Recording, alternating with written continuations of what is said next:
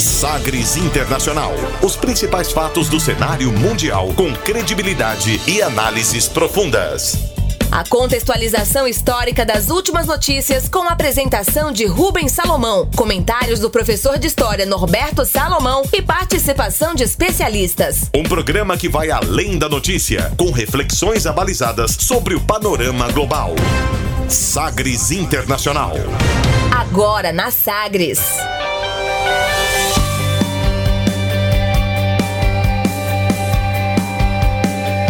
Olá, seja muito bem-vindo à trigésima edição do Sagres Internacional. Eu sou Rubens Salomão e a partir de agora, com você, ouvinte Sagres, os fatos precisos e análises credenciadas sobre os principais temas mundiais. E você confere nesta edição o tema do dia, o mais impactante festival da história, completa 50 anos, os principais momentos e o contexto de Woodstock em 1969.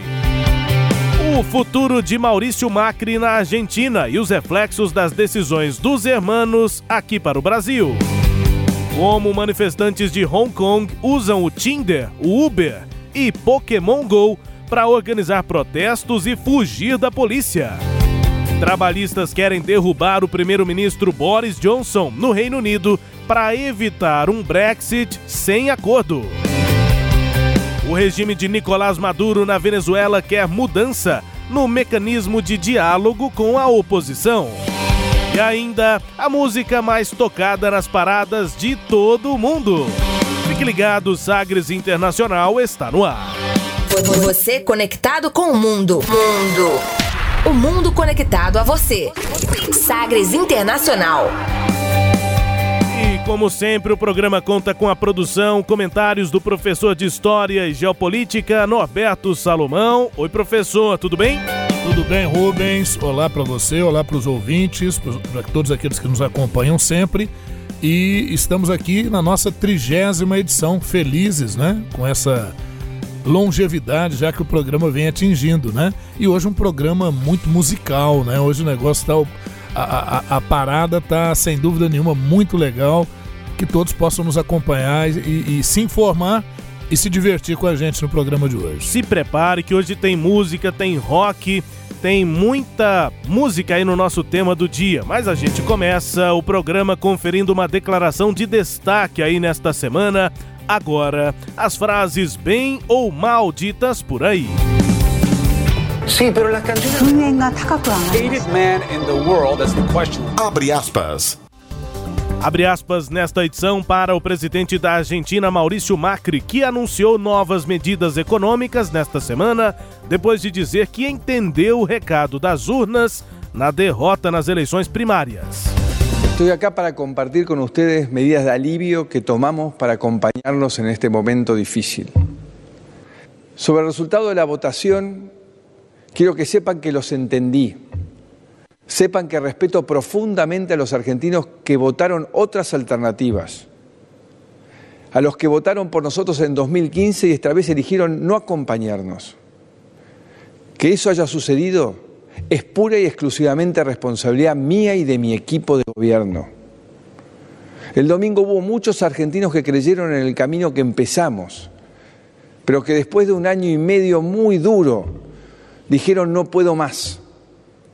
Sintieron que durante este tiempo les exigí mucho y que lo que les pedí fue muy difícil. Fue como trepar el Aconcagua. Y hoy están agotados, cansados, enojados. O que foi que disse aí Maurício Macri, né, nesse discurso que foi feito nesta semana, abre aspas, a tradução. Estou aqui para compartilhar com vocês medidas de alívio que tomamos para acompanhá-los nesse momento difícil. Mas sobre o resultado das eleições, lhes digo que entendi. Respeito profundamente os argentinos que votaram em outras alternativas, os que votaram em nós em 2015 e decidiram não nos acompanhar agora. Isso aconteceu exclusivamente por responsabilidade minha e de minha equipe de governo. No domingo, muitos argentinos voltaram a um caminho que não pensávamos, mas depois de um ano e meio muito duro, disseram: não posso mais. sentiram que durante esse tempo lhes exigi, exigi muito e que o que os pedi foi muito difícil, como escalar o Aconcagua e hoje estão cansados, enojados. Fecha aspas, disse aí o presidente do, da Argentina, Maurício Macri. O Aconcagua tem quase 7 mil metros de, de altura e o presidente admitindo que a situação na economia da Argentina está muito difícil e que até por isso ele perdeu, né? O grupo dele perdeu as primárias que aconteceram agora nesta semana anterior. Professor, rapidamente aqui para o nosso ouvinte, como é que, como é que funciona a eleição lá na Argentina? É, não, a, ele, a eleição basicamente é como a nossa aqui, em dois turnos e tal, né? Se não tiver um candidato que tem a maioria, mas a eleição só vai ocorrer em outubro, então antes tem as primárias. Aqui no Brasil, como é que são as primárias? Elas são partidárias, então o partido escolhe quem vai ser o candidato. Na Argentina não, todos votam. O, o eleitor ele vai para votar quem é que ele quer que seja o candidato de determinado partido, quem é que ele seja, quem é que ele quer que seja o candidato de outro partido. Então ele vai às urnas para votar nisso. Pois é, o peronista Alberto Fernandes, que concorre à presidência da Argentina com a ex-presidente Cristina Kirchner em sua chapa como vice, ganhou as eleições primárias. O primeiro turno das eleições gerais está marcado para o dia 27 de outubro. Macri reconheceu a derrota, a gente acabou de ouvir. Antes ele disse que teve uma eleição ruim Caso esses resultados se repitam nas eleições, Fernandes vai ser o novo presidente argentino se isso acontecer. Né? Depois da derrota, Maurício Macri fez o que criticava no peronismo e anunciou nesta semana, de improviso, um pacote de medidas econômicas populistas que basicamente distribuem dinheiro aos argentinos, adiando as dívidas fiscais e congelando o preço da gasolina lá no país. Nesta edição do Sagres Internacional, nós contamos com a ajuda de Michel Magul ele é advogado argentino, pós-graduado em Relações Internacionais e é membro da Comissão de Direito Internacional da OAB aqui em Goiás. Ô Michel Magu, muito obrigado viu, pela presença aqui com a gente no Sagres Internacional. Olá, Rubens, é um prazer poder falar contigo. Essa pauta tão importante para o Brasil que é a Argentina. Ao final, as nossas economias sempre tiveram uma interligação muito forte e o que acontece na Argentina acaba repercutindo na nossa economia brasileira, sim, assim como nas bolsas de valores e em outros mercados. Mas o que interessa é era esperado esse resultado? Não. Era esperado um resultado onde Alberto Fernandes tinha uma vantagem, uma vantagem leve, que levaria ambos para o segundo turno e aí teria a possibilidade de tudo mudar. Mas não foi o que aconteceu. Então, os mercados receberam esse resultado com muita surpresa. O próprio governo não esperava esse resultado e ficou muito nítido nas reações que eles tiveram e ao mesmo tempo quem esteve na Argentina, quem falou com, pessoa, com as pessoas nas ruas, sabia que o governo Macri não estava bem e que tinha uma rejeição, pois a economia não anda bem e isso tem uma repercussão eleitoral. Nós sabemos em qualquer outro país do mundo onde a economia não está bem, dificilmente o governo se reeleja. É, a avaliação que eu posso fazer, uma avaliação que teve uma sucessão de erros na estratégia de campanha do próprio Macri e que o governo eh, não conseguiu transmitir o que realmente era necessário para a população. É, um dos erros foi a unificação da eleição de Buenos Aires capital, Buenos Aires província e o governo nacional, onde os três governos eram administrados pelo câmbio e lamentavelmente para o Macri isso prejudicou a província. A, a governadora Maria Eugênia Vidal, em vez de falar de palanque, de pautas de governo estaduais, prejudicou é, ela tendo que fazer um debate nacional, onde de fato o Macri não estava bem. O que fez também perder na maior província do, da Argentina, mas cabe destacar dos, das 24 províncias que a Argentina tem, o Macri perdeu em 23, só ganhou em uma, em Córdoba. É, então nós temos uma sucessão de erros que levaram a esse momento político. Muito bem, obrigado aqui pela presença de Michel Magu, nos ajudando a entender internamente, né, como é que isso acontece lá na Argentina. A gente volta a esse assunto, professor, ainda nessa edição, mas para avaliar a repercussão da eleição na, na Argentina, aqui no Brasil. O presidente é, falou sobre isso. Com declarações fortes, né, Rubens? Exatamente. Bom, nosso abre aspas é esse, com o auxílio aqui do Michel Magu, a gente volta com o tema do dia. Navegando pelos mares da informação. Sagres Internacional.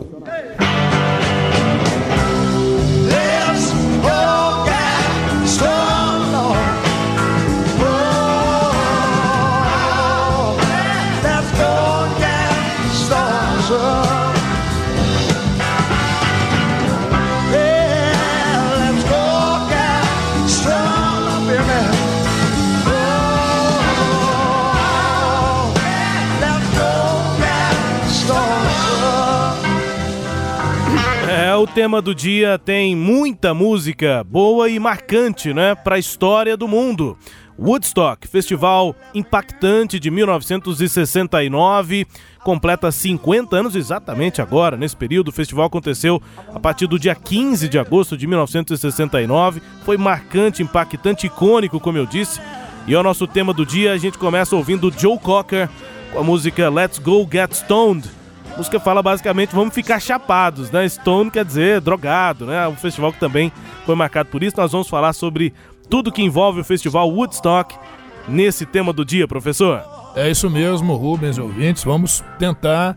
O tema é muito amplo, né? Então a gente vai tentar dar aí a, a, a melhor posição possível de quem está ouvindo, de quem já conhece, né? E aí é uma responsabilidade grande falar do tema e para quem não tem muita informação sobre, tentar dar assim uma, uma visão mais panorâmica do que, que rolou aí nesse festival incrível, né? Que teve uma repercussão muito grande, porque vai revelar, sem dúvida nenhuma, uma, uma mudança de conceitos, de concepções que já estavam em andamento e que esse festival, sem dúvida, deu assim uma ênfase muito grande. Bom, a gente começou ouvindo Joe Cocker, que já era um artista bastante famoso, com uma carreira interessante naquela época, mas a apresentação dele é, é, no festival em Woodstock deu uma outra proporção ao cantor Joe Cocker, né? Com a música Let's Go Get Stoned, a gente vai falando aqui sobre esse contexto que envolvia o ano de 1969, ouvindo também Santana com a música Soul Sacrifice, a execução lá no Festival de Woodstock. Todas as músicas aqui nesse tema do dia as execuções, né, interpretações feitas no palco de Woodstock, com Santana.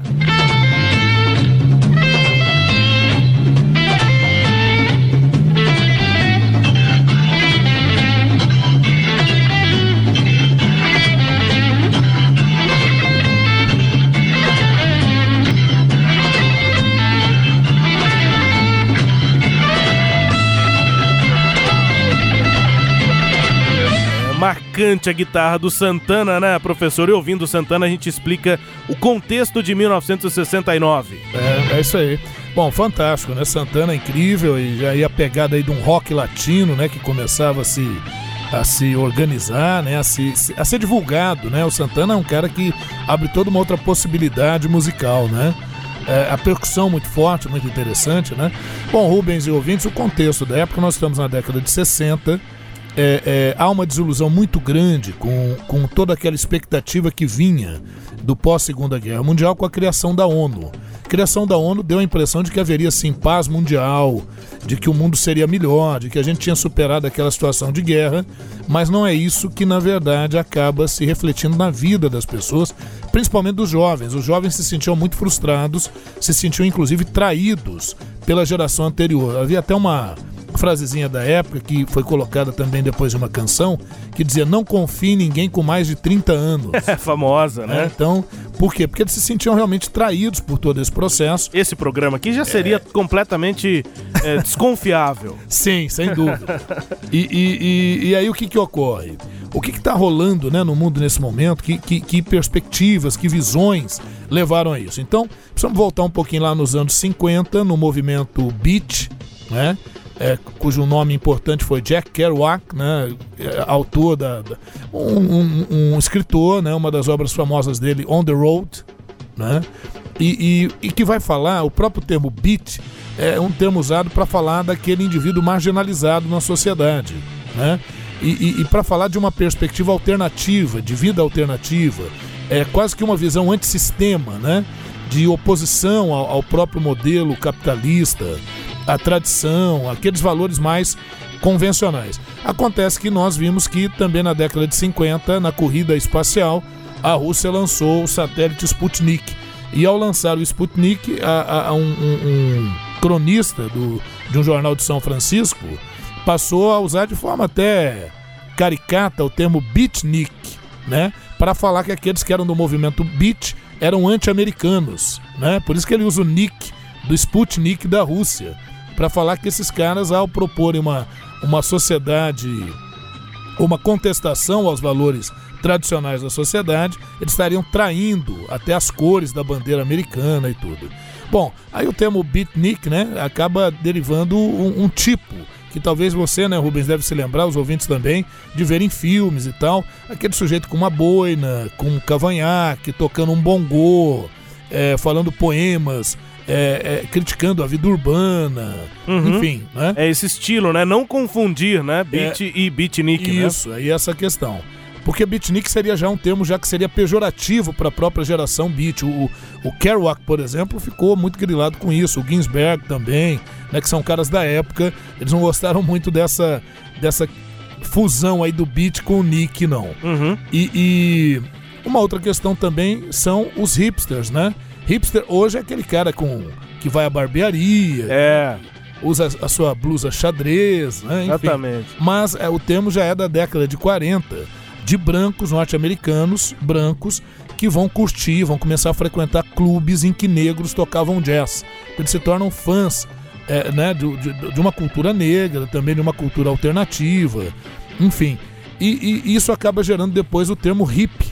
Né? Aí a figura do hippie é o cara que vai estar tá ligado a uma perspectiva mais transcendental, muito influenciado pelo orientalismo e que contesta as guerras e que prega pela paz, que se inspira muito no movimento do Mahatma Gandhi na Índia, que, que, que é, é, é, acaba se ligando, se antenando também no discurso antirracista do Martin Luther King. Então tudo isso vai gerando uma geração que começa a adotar uma estética que não é estética convencional, é uma estética que vai querer quebrar com o, o consumismo, com a cultura de massa, né, que vai propor algo alternativo. E aí nessa perspectiva de algo alternativo, a, a, vai até para o campo assim místico, a, astrológico, né, de falar do fim da era de peixes e do início da era de aquários, a era de aquários que vai se ligar à questão do futuro, da liberdade, da ousadia, né?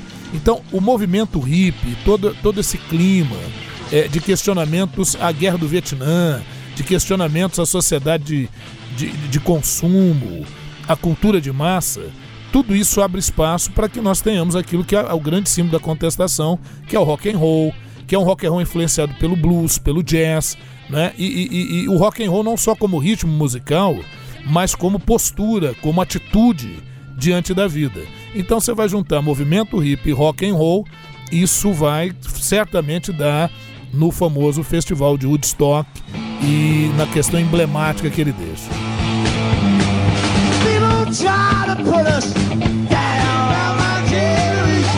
Just because we talking about my jelly things they do look awful.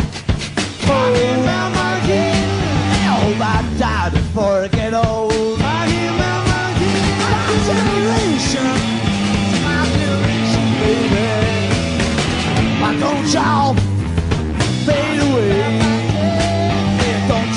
Até chegarmos aí no rock and roll do The Who, né? Uma banda referência do rock mundial, cantando também, interpretação lá em Woodstock em 69, The Who com a música My Generation, professor. Isso, porque é, é, é, a gente falou, talvez, eu não sei se consegui deixar claro, é, é, é, o movimento beat lá dos anos 50, ele já começa a quebrar com aquela perspectiva da sociedade tradicional. Né? Isso eu estou querendo dizer que abre portas e, e abre todo um processo para que a gente tenha movimentos alternativos, desaguando aí no movimento hip. Né?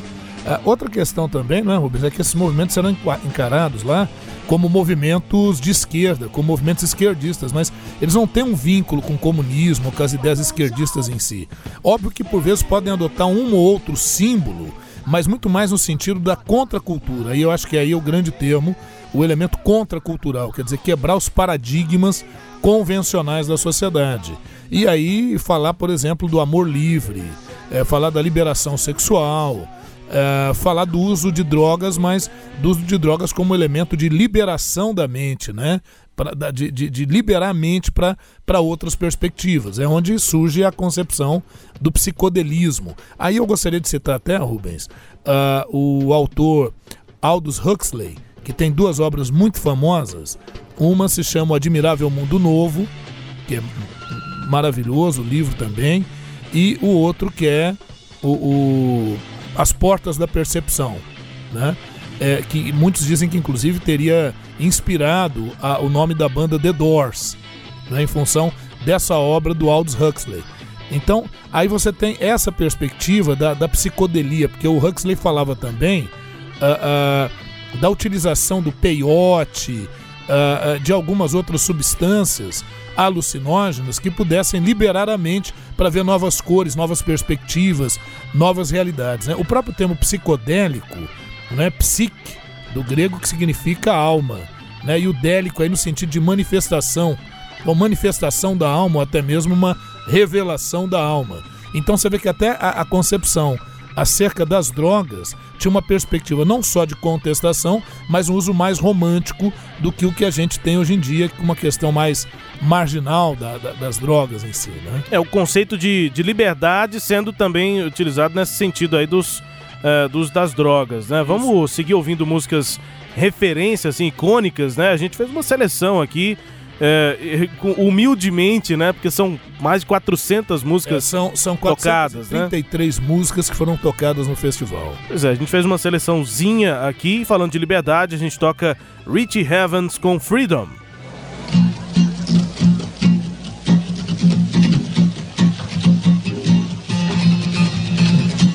Freedom, freedom, freedom. Freedom, freedom, freedom, freedom, freedom.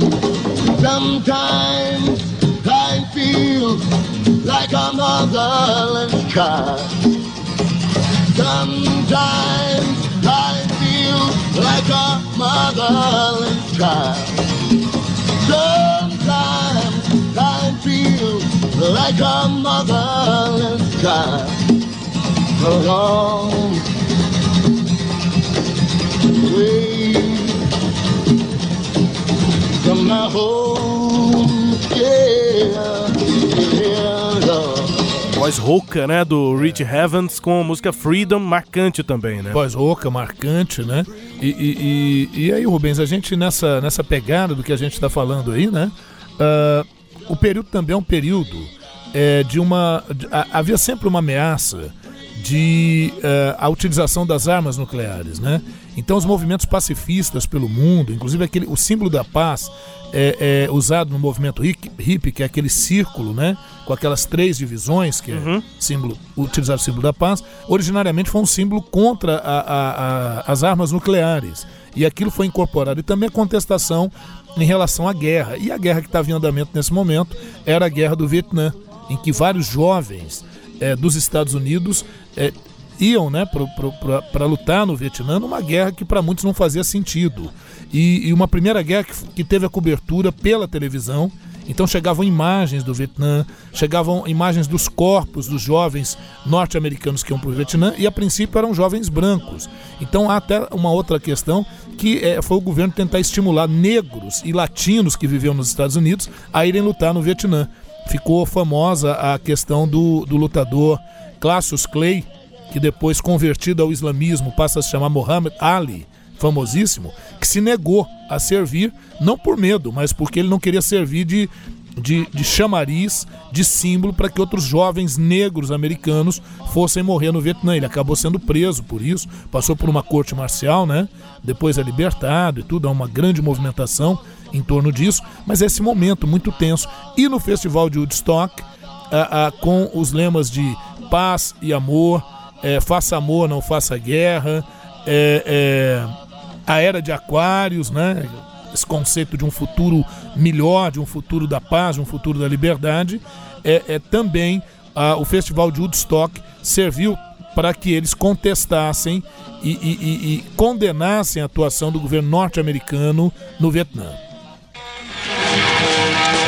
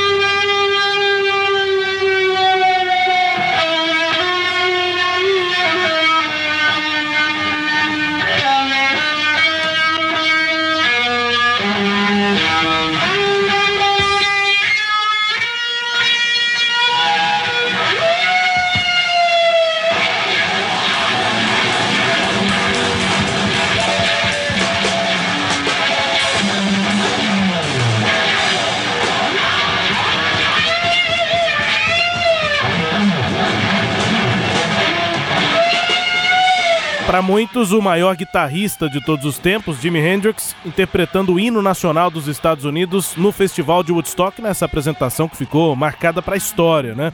Vi aqui na pesquisa uma entrevista que o Jimi Hendrix deu logo depois da apresentação do Woodstock, um entrevistador branco, muito bonito, de terno e gravata, e o Jimi Hendrix com aquelas roupas assim, meio tie-dye, né? Isso. É, é, o apresentador perguntou, falou assim, é, o hino americano, inclusive você citou isso, que o Jimi Hendrix tinha citado o, o hino numa resposta anterior, ele falou: você citou isso, tem até gente que executa o hino de uma forma não ortodoxa. Aí o, o, o Jimi Hendrix interrompeu o entrevistador e falou: não ortodoxa? Não, eu achei muito bonita. Fazendo referência a essa interpretação lá em Woodstock, em que ele faz, é, em, em que ele mostra, e eu é, gostei muito quando ouvi essa, essa explicação, parecem ruídos, mas quando você passa a entender exatamente o que Jimi Hendrix tentou mostrar e mostrou, né? Além da guerra do Vietnã, mas a angústia, né? Isso. Desses jovens que estavam lá no festival, professor. É, a angústia que fica clara nesse, nesse momento, a angústia, decepção, frustração. Quer dizer, uma música que acaba. Quer dizer, uma execução, na verdade, não é uma música, mas uma execução do hino que acaba é, é, é, é revelando claramente toda a perspectiva daquela juventude que estava em busca de um caminho, de uma, de uma perspectiva melhor, né? Ou pelo menos que achavam que seria melhor. E, e, e nessa execução ele imita, né? Ele, ele, ele, busca fazer o som dos aviões e do, do, dos bombardeios, né? É, que eram feitos na guerra. Então, os gritos também, os gritos, né? enfim, então muito apropriado, genial, né? A, a palavra que eu acho que poderia resumir, sem dúvida, genial.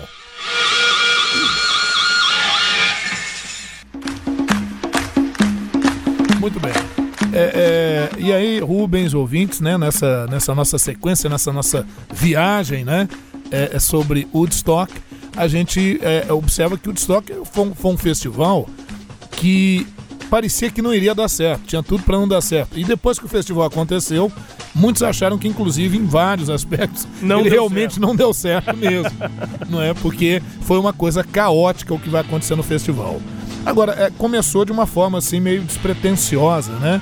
Uh, na verdade, dois empreendedores, dois jovens empreendedores, John Roberts e Joel Roseman, é, é, há também o Art Cornfield, eles colocaram no jornal um anúncio, é, no New York Times e no Wall Street Journal, um anúncio que dizia o seguinte: é, jovens com capital ilimitado buscam oportunidades de investimento legítimas e interessantes e propostas de negócios.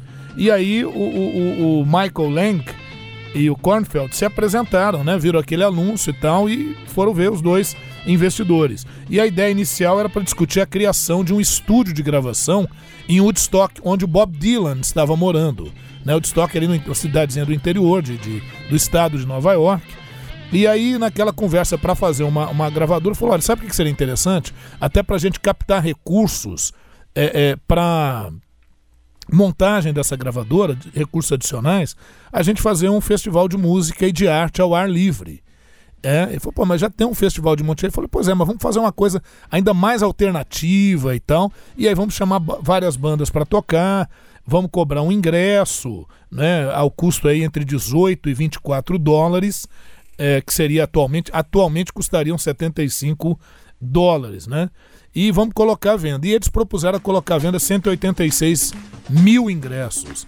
O grande problema era o local para fazer esse evento, né? Então pensou-se inicialmente aí, ali nas proximidades, né, de Woodstock, uma pequena cidade chamada Walkill.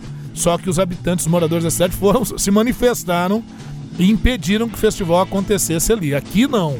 Porque havia uma coisa muito forte, Rubens, que era a questão dos hippies. Porque o hippie, ele, com todo aquele estilo alternativo, muita gente achava que eles fediam, é, que eles estavam mais próximos de mendigos, então o pessoal não queria. Inclusive, é, tiveram bandas que não foram tocar. O próprio, dizem que o próprio Bob Dylan não curtiu muito alguns hippies que acamparam, achando que o festival seria lá. Já por antecedência chegaram lá e acamparam, hum. próximo à residência do Bob Dylan. Então ele não curtiu nada aquilo. Alguns dizem que o Bob Dylan não participou do, do festival justamente por isso. Ele não, não queria ter esse tipo de proximidade, né? Digamos assim. Mas é óbvio, há questionamentos. E aí o festival passa lá para a pequena cidade de Bessel, que, que estaria assim 70 quilômetros a sudeste de Woodstock. E aí um fazendeiro é, que vai, o senhor Max Yasgur, que topa é, é, não só alugar lá o espaço, como ele faz um pronunciamento lá no início do festival, dizendo que é que bom que é um festival voltado para a paz, né, para a juventude e que ele estava muito satisfeito em receber o pessoal ali. Bem verdade que depois, né, do festival, quando propuseram no início da década de 70 que ele cedesse novamente a fazenda, ele disse: "Não, eu, aqui é uma fazenda de produção de leite. É, né? é, Vamos deixar isso de lado. Era uma fazenda leiteira lá na, na cidade de Bethel. É isso. E, e aí vem né, o anúncio no cartaz vai ser o seguinte: uma exposição aquariana, fazendo referência à área de aquários, três dias de paz e música, né? um festival de arte. Três dias né, de arte, de para você poder é, não só curtir, né, mas vivenciar é. esse espírito. É, e aí começa a chegar gente. Paz, amor e música. Só Paz, que... amor e música. só que aí começa a chegar muita gente e aquilo que era um festival que tinha um ingresso cobrado, é, ao invés de 186 mil pessoas, apareceram por lá 400 mil espectadores, quebrando cerca, interditando estradas, gerando um certo caos, para dizer o mínimo.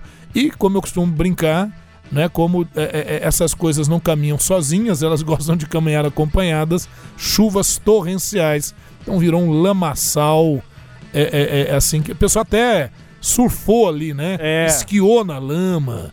Então, agora, em meio a tudo isso, vejam que pesa essa quantidade de pessoas, a, a, a incidência de violência praticamente zero, duas mortes apenas, uma provavelmente por overdose de heroína e a outra um trator atropelou o rapaz lá. É, acho que tivemos dois ou três partos e quatro abortos. Então, em meio a 400 mil pessoas, numa situação caótica em que a, infra, a infraestrutura obviamente não correspondia às necessidades, o saldo foi razoável. Teve chuva e olha só o que aconteceu. Ouça aí.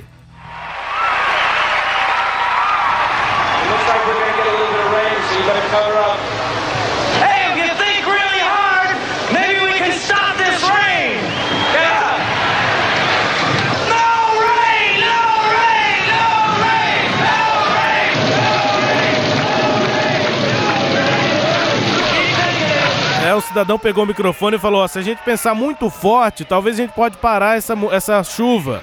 E aí começaram a gritar: não a chuvas, fora a chuva.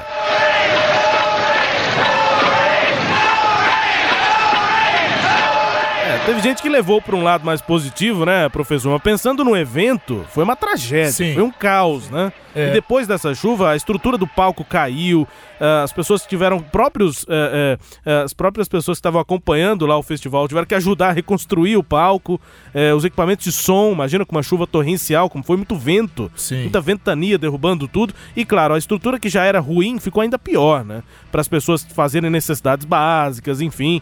teve gente que levou na boa, mas teve gente, por exemplo, que trabalhou durante o festival, que tem relatos muito ruins né, sobre Woodstock. E, e, Rubens, o caos foi tal que, que a via expressa ela, ela acabou tendo que ser interditada.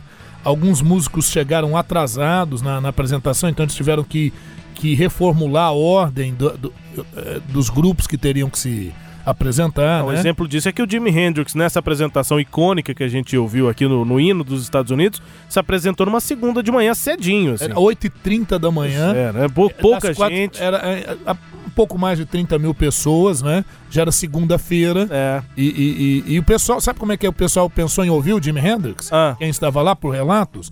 Não, vamos ouvindo ele enquanto a gente se arruma para ir embora, ele vai tocar alguma coisa rapidinha. Aí ele tocou durante quase duas horas. E quem não tinha ficado lá para ouvir, é, é, os que estão vivos se arrependem até Claro, hoje. até, vem, vem o que aconteceu, né?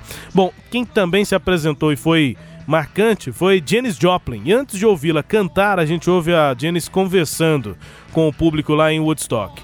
How are you out there? Are you? Are you okay? You're not. Uh, yeah, you're staying stoned and you got enough water and you got a place to sleep and everything. What does that mean? Because we ought to, all of us, you know, I don't mean to be preachy, but we ought to remember, and that means promoters too, that music's for grooving, man, and music's not for putting yourself through bad changes. You know, I mean, you don't have to go take anybody's shit, man, just to like music. You know what I mean? Janis Joplin falando com o público lá é, em Woodstock, exatamente perguntando, né? Abre aspas aqui para tradução. Como é que vocês estão? Vocês estão bem?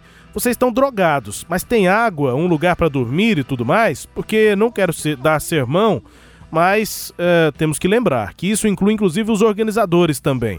Que música é para curtir, não é para você passar por mudanças ruins. Você não tem que aguentar porcaria de ninguém só por gostar de música. Entenderam o que eu digo?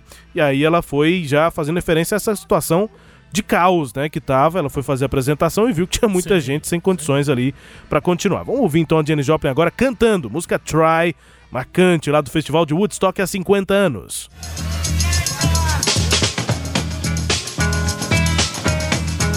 I'll try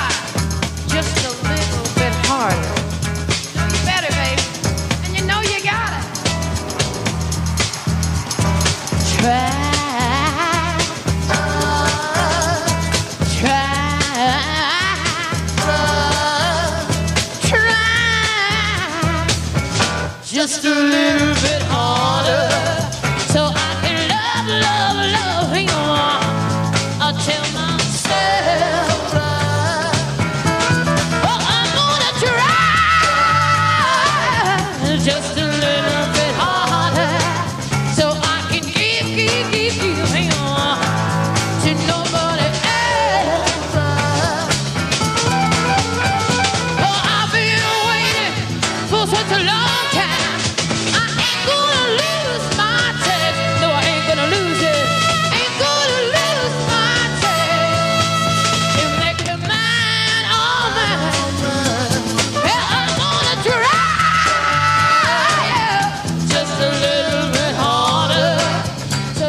Algo a declarar sobre a voz de Janis Joplin, professor? Não, né? Só ouvir, né? Ouvir, admirar e falar, poxa, que pena, né?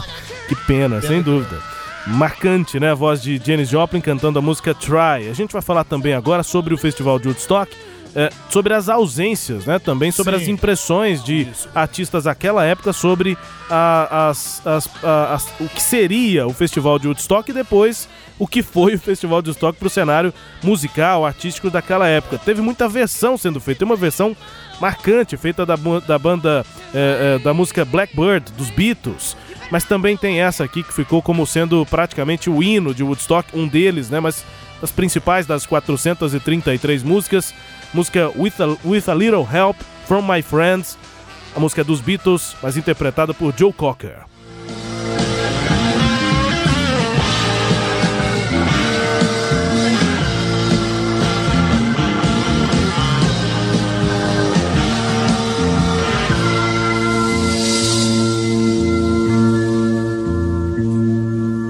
What would you do if I sang out of tune?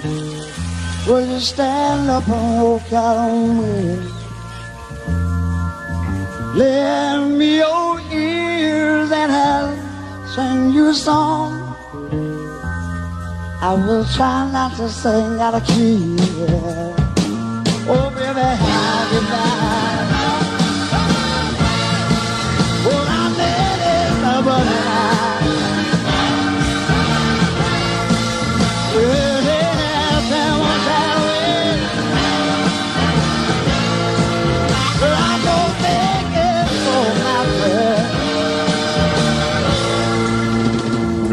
Joe Cocker com essa interpretação aí é, icônica de With a Little Help from My Friends, música dos Beatles. Além dos Beatles, quem também não foi a Woodstock, professor? Pois é, Rubens, muita gente não apostou aí na, na- na- no festival, primeiro pelos cachês que eram baixos, alguns nem receberiam, né? E os Beatles não foram, uma ausência. Agora, se bem que é, é, convém dizer que os Beatles não se apresentavam ao vivo desde agosto de 66. É, tem então isso. já há né? três anos, é, aquela, já estavam praticamente se separando e tal. Ah, o The Doors né, também não, não, não esteve presente. Né? Ah, o Led Zeppelin também não, não pôde comparecer e tal. Jethro Tull Uhum. também não, não, não compareceu. The Birds não compareceu. Bob Dylan, quem diria? É, tinha Né? a ver com a, a, a origem da ideia, né? Isso, mas como eu te falei, teve gente que falou que ele tá, foi para Inglaterra e tal. É. Teve gente que falou que ele estava insatisfeito com o número de hippies que acamparam lá na casa dele, né, onde eles achavam a início que seria o festival. A Johnny Mitchell, ela não pôde comparecer também ao festival, mas depois no documentário que fizeram, né, foi feito um documentário, isso também é muito interessante, porque houve a preocupação de registrar, ela, ela, ela canta uma música que se chama, no documentário, que se chama Woodstock, uma música feita, né, pra, falando de Woodstock propriamente, né. O, ah, também quem não compareceu, Rubens, foi a, a, a banda famosíssima Rolling Stones. né? Os Rolling Stones também não estiveram presentes aí no, no- no- em Woodstock. Né? Muitos depois disseram-se arrependidos, não imaginavam que a coisa tivesse aquela magnitude. A gente também não sabe se eles falaram isso também, só para fazer uma, uma política, porque É. a- a- a- muitos empresários falaram ainda bem que vocês não foram, porque foi um caos. Agora, que realmente foi um momento ímpar na história né, do século XX, na história da, da humanidade, da música, não tem a menor dúvida. E para registrar também, né, Rubens, ao final, é que eh, após o festival, eh, o pessoal, né, os produtores tiveram que pagar assim, alguns prejuízos que foram, foram eh, eh, eh, eh, realizados né, durante o festival, coisas foram quebradas, cercas foram arrancadas, né, então isso teve que ser ressarcido. O, o Max Yasgur, o, o dono lá, como eu falei, é, quando ele foi procurado em 70, no ano seguinte, para uma reedição de um festival, talvez até com maior estrutura, ele, ele, ele preferiu não, não alugar o espaço, né? Os eleitores de Bethel, da cidade, substituíram o governante em uma eleição, em novembro de 69, por ele ter trazido o festival para a cidade. E aí, tanto a cidade como o estado de Nova York aprovaram leis proibindo a realização de festivais similares àqueles que ocorreram no Woodstock, que realmente causou assim alguns transtornos, né? É, Em 1984, o local lá onde ocorreu o festival, os proprietários Lois Nick e Johnny eh, Gallish, eles ergueram um monumento confeccionado pelo escultor Wayne Soward ah, sobre o Woodstock, né? Fizeram ali um monumento. E depois aquela área foi, foi comprada depois e transformada em um memorial, né? Foi feito um, um- um memorial e um centro eh, de artes naquele local. É o chamado Bessel Wood Center for the Arts. né? Abriu em 1 de julho de 2006 e já recebeu, ah, inclusive, elementos comemorativos de Woodstock. Tentou-se depois, o Rubens, tentar fazer outros festivais ou reedições de Woodstock, mas todas elas muito frustradas, inclusive agora, né? Nos 50 anos, o, o Michael Lang tentou ele já tinha anunciado que se faria ali 50 anos de Woodstock, mas faltou patrocínio. E, e outra coisa, é muito difícil você reeditar é, o clima, o ambiente, né? Ah, usar até um termo alemão, o Zeitgeist, É. né? É, é, o espírito de uma época para você reeditar. Então o que você pode fazer Possível. realmente são assim algumas algumas alguns eventos comemorativos É de homenagem ao que aconteceu, mas né? Mas não para é tentar impossível. repetir, porque isso é, é- é- é- esse evento infelizmente não é possível que ele seja repetido, né? É. É- Ele só pode ser recordado. Isso, né, e, digamos e- assim. e com um peso fundamental, né, na história é, moderna, né, do planeta, e por isso o nosso tema do dia um pouco mais longo hoje, com muitas músicas, inclusive, mas para falar de Woodstock. É isso, professor? É isso aí, tem muito mais, ou melhor, teria muito mais, mas o tempo não, não, não é possível pra gente, mas eu acredito que a gente conseguiu dar uma geral, tanto do ponto de vista de algumas análises, assim, histórico da coisa, como também no, no campo musical, né? A seleção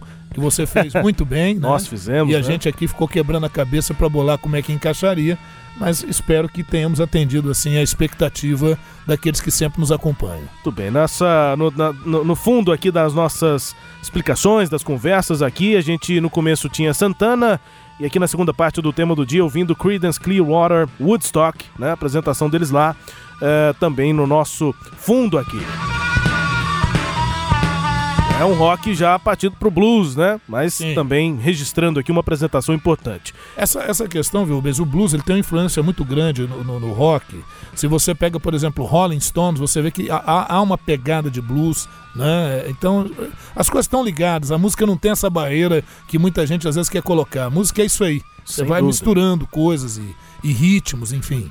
Tema do dia bastante musical nesta edição número 30 do Seu Sagres Internacional. Daqui a pouco a gente volta com informações, com notícias aqui pelo mundo e também com a música mais tocada pelo mundo hoje em dia, nesta semana. A gente volta já, claro, ouvindo aqui o encerramento de Let's Go Get Stoned com Joe Cocker. Daqui a pouco a gente volta. Yeah, let's all go and get stoned.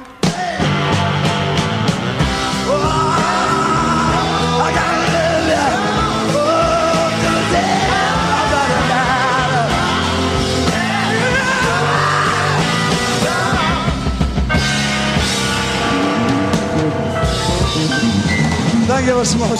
Sagres. A sua rádio. Sagres. Em tom maior. The fantastic Joe Cocker. O aplicativo novo da Sagres atingiu a marca de 20 mil downloads. Lá você pode ouvir a Rádio Sagres e assistir o conteúdo da Sagres TV, assistir os melhores lances das rodadas e ficar por dentro de todas as novidades do seu clube do coração. Vá até a sua loja e digite Sagres, o ícone com S, S de Sagres, o seu aplicativo, disponível para Android e iOS. Rádio Sagres, um novo jeito de fazer futebol. Estágio é com o IPAC. IPAC é com PH. Inovação, instituição de ensino na gestão direta dos contratos de estágio. ipac.org.br 62 3931 6300. Entretenimento. Jornalismo. Prestação de serviços. Rádio Sagres. Em tom maior.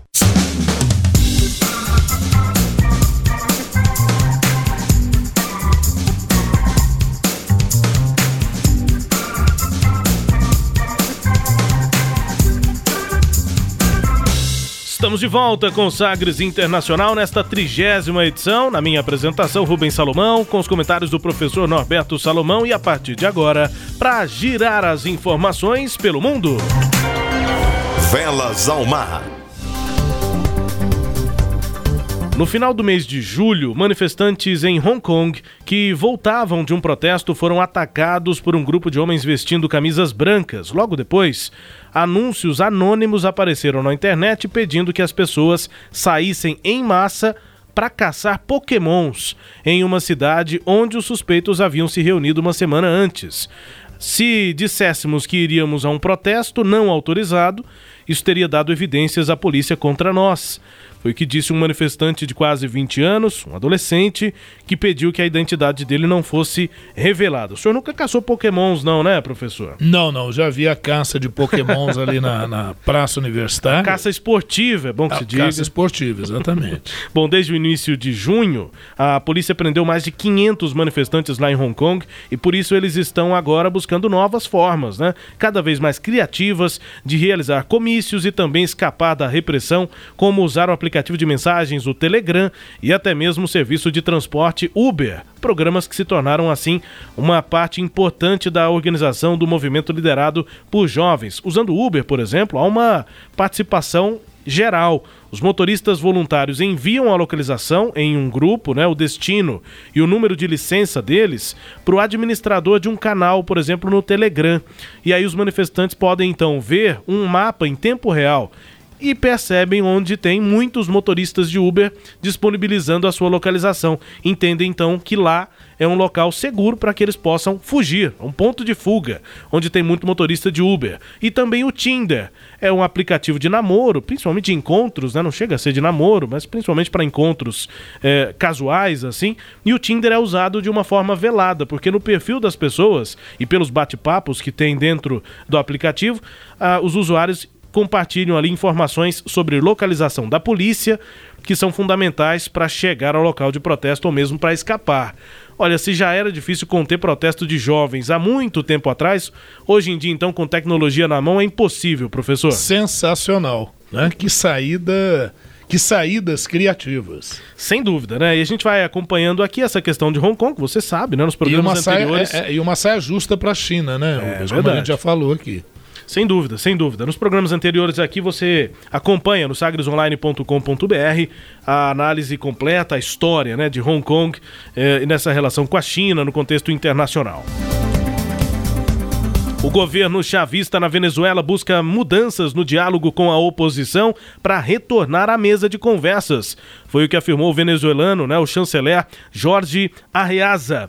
As negociações foram congeladas por Nicolás Maduro por causa de sanções econômicas aplicadas pelos Estados Unidos ainda no início desse mês.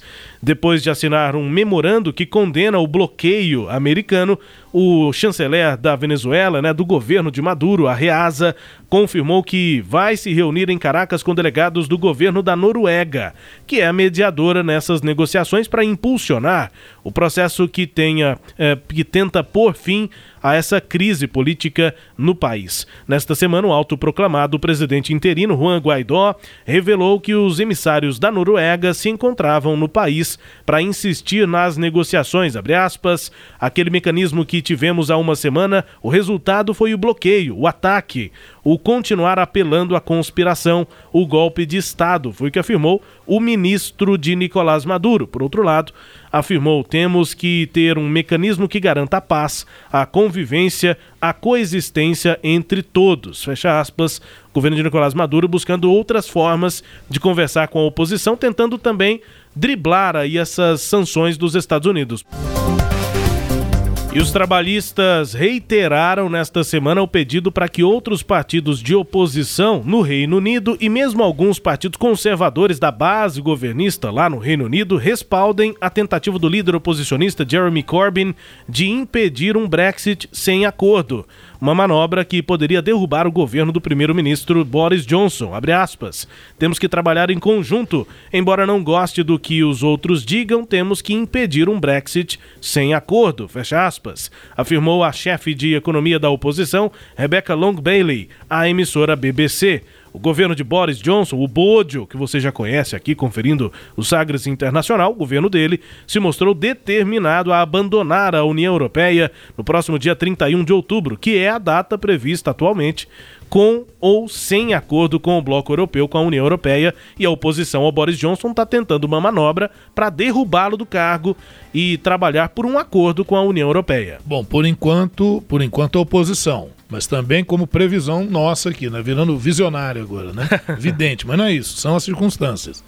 É, é, um Brexit sem acordo é, será desastroso para a Inglaterra, já falamos. E outra questão, quando ele foi eleito, até antes da eleição dele, né, Rubens e ouvintes, quem nos acompanha, sabe que a gente falava que a eleição do Boris Johnson, ele teria vida longa no parlamento. É o que eu imagino, a não ser que ele mude de conduta e adote uma postura um pouco mais diplomática, o que não é o estilo dele. O Sagres Internacional também com as informações do Brasil. O Ernesto nos convidou. Brasil Internacional.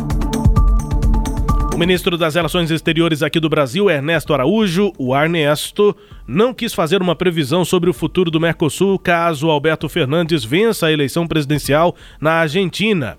Vitorioso nas primárias contra o presidente Maurício Macri, Fernandes tem como vice a ex-presidente e senadora Cristina Kirchner. Ambos são tratados por Jair Bolsonaro, pelo presidente, como bandidos de esquerda, abre aspas para o ministro Ernesto Araújo. Temos que ver qual a plataforma que eles trariam nesta hipótese, na hipótese de Fernandes se tornar presidente da Argentina. Depois do resultado favorável às forças de esquerda lá na Argentina, né, com os hermanos, como destacado aqui no programa no quadro abre aspas, logo na abertura, o presidente Jair Bolsonaro do PSL se manifestou em algumas oportunidades. A última delas, um discurso durante a solenidade em comemoração ao Dia Internacional da Juventude em Brasília. Nós temos uma relação muito boa com o país ao sul aqui, a Argentina. A, a simples indicação de uma prévias que gente que tem o socialismo a sua, acima de tudo, gente na política de lá que ignora os valores familiares, que em grande parte não respeita as religiões voltando ao poder. E se voltar ao poder, nós já sabemos o que vai acontecer com a nossa querida Argentina, o que acontece com a nossa querida também Venezuela. Essa preocupação nós devemos ter. E a juventude tem que ser muito bem instruída e orientada para não embarcar nesse canto da sereia. Nós precisamos de vocês, jovens do Brasil. Mas para que vocês possam serem úteis a si próprios, à sua pátria, vocês têm que ter uma educação de qualidade, sem qualquer doutrinação. E aí, professor, presidente Bolsonaro? Ué, tô aqui boca aberta, né? Porque ele misturou um monte de coisa, religião, política, esquerda, direita, enfim. Eu acho Economia. Que governo, economia. Eu acho que o governo brasileiro tem que preocupar o seguinte: a Argentina é o nosso grande parceiro aqui na América do Sul, tem que tomar muito cuidado com o discurso. É, o Mercosul, o governo comemorava há pouco o acordo com a, Euro, com a Europa, né, com a comunidade europeia. Então o governo tem que delinear melhor essa sua postura, né? Não adianta querer interferir no processo político lá na Argentina, não. E o governo que foi eleito lá, nós temos que negociar com ele. E não pensar na ideologia que é de lá, qual é de cá. A gente tem que pensar em quanto é que eles vão comprar da gente e o que, que eles vão vender pra gente. Temos que pensar na economia do Brasil É, para melhorar né? isso aqui. É, Tem é isso aí. Negócios envolvidos. Enfim, sendo no próximo capítulo, dos próximos capítulos, a gente segue acompanhando a eleição na Argentina e, claro, repercussão aqui no Brasil. Mas eu, te- eu tenho certeza que o nosso querido presidente vai, vai pensar e vai tomar a atitude correta, sem dúvida.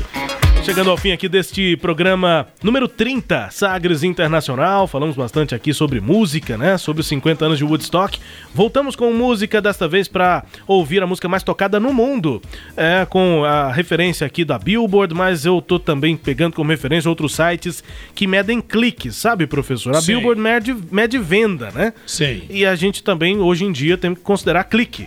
É, é, reprodução no, no Spotify, enfim, fazendo um certo apanhado, percebi que a música número um no mundo, inclusive tá assim no ranking do Shazam, que é um desses que mede clique, é a música do Shawn Mendes, em parceria com a Camila Cabello, tá uma música bem latina, o Shawn Mendes é, é americano, a Camila Cabello tem essa pegada latina, a música Senhorita. Vamos ouvir daqui a pouco, a gente explica. I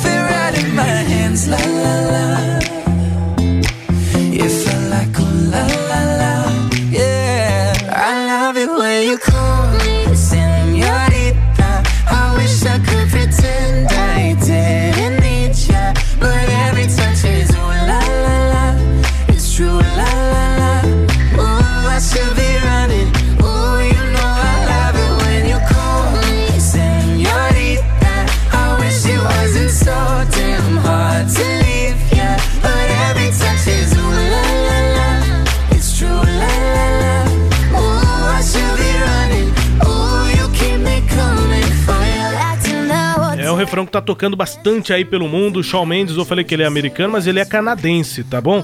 E faz um sucesso gigante. O Shawn Mendes não precisa nem falar muita coisa, faz um sucesso enorme aqui, também no Brasil. E a Camila Cabelo é uma cantora, né? é, que tem. Ela é norte-americana, mas tem origem cubana, tem essa pegada latina, é, tá sempre fazendo músicas de grande sucesso. Essa música Senhorita. Eu adoro quando você me chama de senhorita. Eu queria poder fingir que não precisava de você, mas cada toque é tipo, é verdade.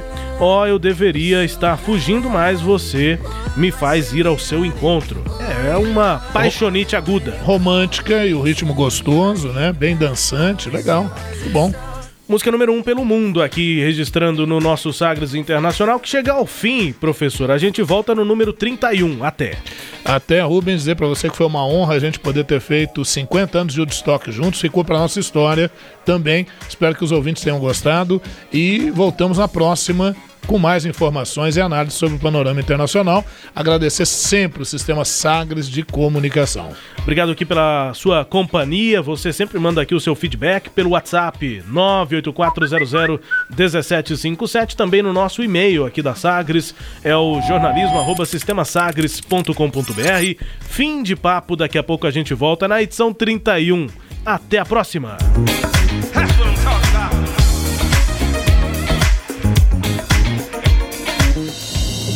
Você ouviu Sagres Internacional.